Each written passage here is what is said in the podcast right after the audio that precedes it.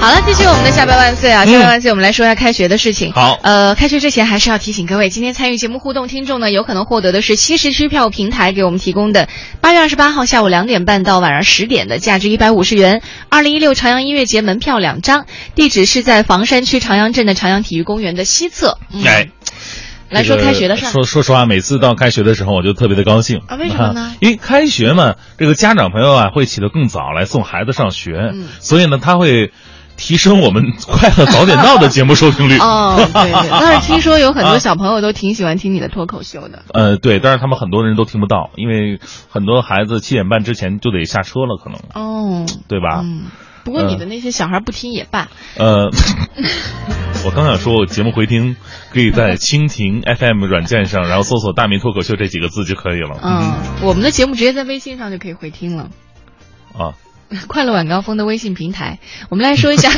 说一下开学。现在各大高校都步入开学进行时了啊。嗯现在有个调查，就是随着移动互联网技术的快速发展呢，在北京的很多高校都选择利用新媒体来比拼科技元素，在迎新这个环节上玩出了一些新的花样。呃，我们可以举个例子，比如说像今年中国传媒大学就打破了从前由学校分配公寓的传统，嗯开启了一个新生网络在线选房的模式，就是可以在线选床位。哎是，呃，其中呢很多的在线选房位哈、就是朋友们了解到的相关信息，就是说你可以把自己的性格呀、爱好啊，然后之前你可能先填一个表，哦然后传到网上，然后老师呢会根据你的性格，然后那个也是那个单子，每个人都可以看得到的。这个时候你可以选择你会跟谁成为室友。哦，因为志同在道合了。对，在嗯校园当中呢，我们也发现近两年的校园暴力会特别的多，嗯很多情况呢都是因为性格不合呀，比方说我呼我噜声儿太大呀。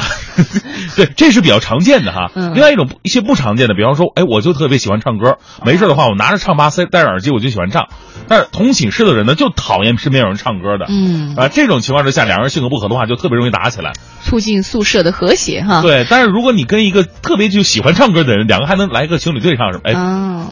宿舍里面没法弄情侣对 唱。 嗯，好吧。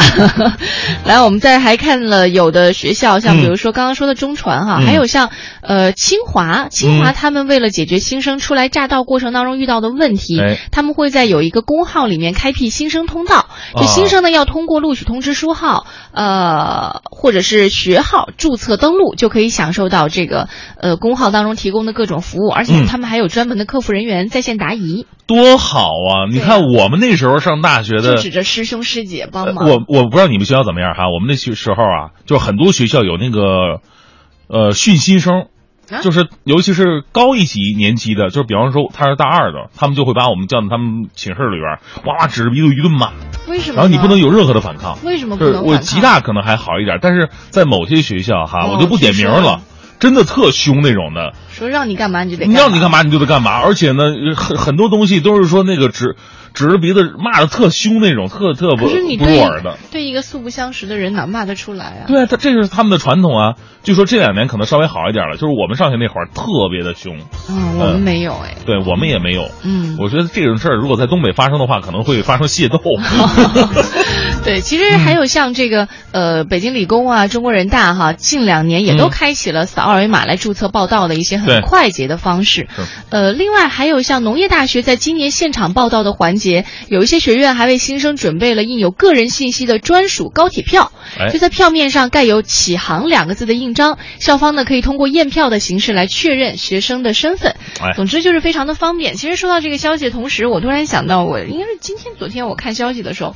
看到我们国家有某一所高校，不说哪个高校的名嗯字，特别逗，让我觉得简直是无法理解。说有新生去报到的时候，嗯突然被学校告知说，对不起，你没有办法在学校被安排床位，为什么呢？为什么呢 因为学校它只有九百多个床位，可是它啊今年新招了两千多个，哎就你呀，只能可能在校外解决这些。是哎，我就觉得特别奇怪了，就是这个其实应该是在一个学校的工作当中非常小的一部分。如果你连是啊这个都做不好的话，那谁还敢指望你在学校的其他方面能够建设得更好呢？呃，是，而且大学生活来说，这个住是非常关键的一环。我们说，大学生活不仅仅是学习知识，跟你同寝室的室友怎么相处、为人处事也是非常重要的。如果寝室这一环学校本身做不好的话，我觉得对大学生活来说绝对是个缺憾的。是的，而且我个人觉得哈，就是那种选寝室真的没必要。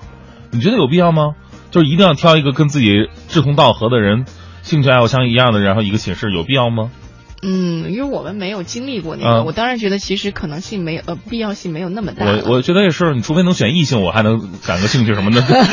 也不可能做得到因。为这就像你以后嗯工作一样，你没有办法，对你可以选择你的职业，但没办法选择你的同事。是你也不能选择你的领导。其实，在大学的时候，最锻炼人的就是在于你要跟不同人去接触。如果这个时候你就选择回避跟你性格不合的人的话，到了工作的时候，你不可能回避你的同事，不可能回避你的领导。特别对不喜欢的话，你怎么办？难道在逃避跳槽吗？对，就像是吧搭档你也没办法选择一样。那还不是有人走了吗？